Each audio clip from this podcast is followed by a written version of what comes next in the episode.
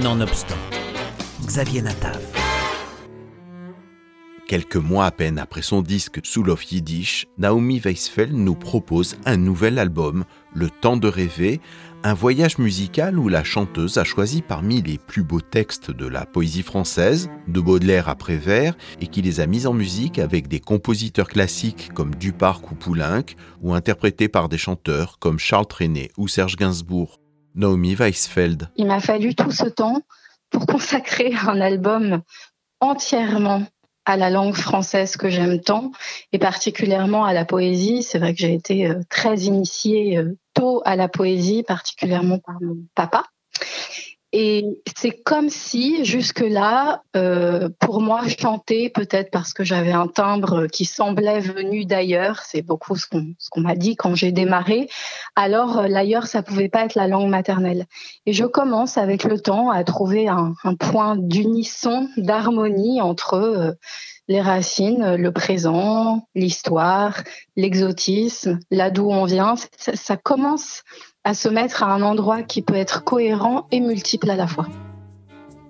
De forêt à ferré, les sublimes arrangements des interprètes du Quatuor du Tilleux qui accompagnent Naomi Weisfeld permettent de voyager d'un monde à l'autre avec une fascinante cohérence, révélant le parfait cousinage entre la musique dite populaire avec celle que l'on appelait autrefois si maladroitement la musique savante.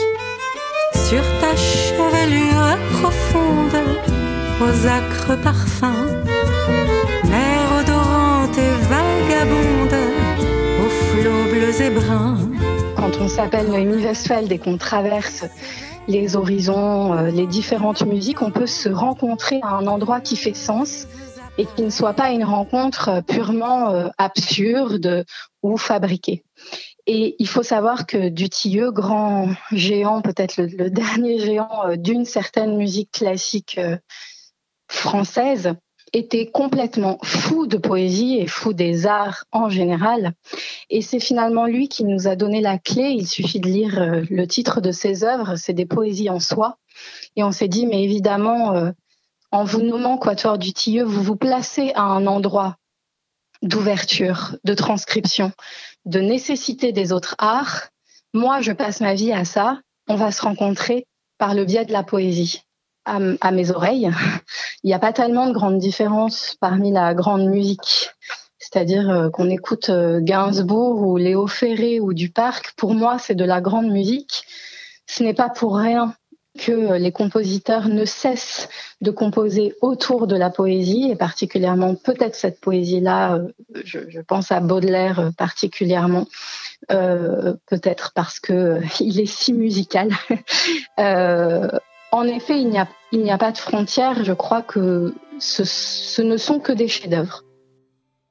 Un répertoire autour de morceaux inoubliables, dont deux titres avec le piano soyeux de David Kadosh, qui vient ponctuer ce programme, ainsi que des chansons de Charles Trenet nous rappelant pourquoi, longtemps après que les poètes ont disparu, leurs chansons courent encore dans les rues. Les sanglots longs des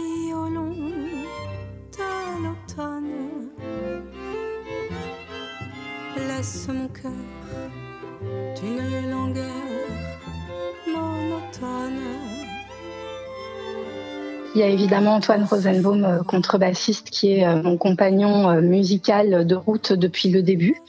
On, a fait tous nos albums ensemble et même quand il ne jouait pas dans Schubert, il était tout près. Là, il est invité. Et la rencontre avec le pianiste David Cadouche, qui est euh, pour moi une rencontre très importante. C'est un musicien, c'est assez rare, qui est très très féru de littérature. Quand je dis c'est assez rare, c'est que c'est assez rare de le savoir et qu'il leur revendique qu'il en fasse des albums autour de Madame Bovary, que voilà, il passe son temps à mélanger lui aussi les mots, le piano, la musique. Et par cet album, on a, on s'est donné une, une occasion de se rencontrer. La très chère était nue et connaissant mon cœur, elle n'avait gardé que ses bijoux sonores quand le riche attirail lui tenait l'air vainqueur, quand dans leurs jours heureux, les esclaves des morts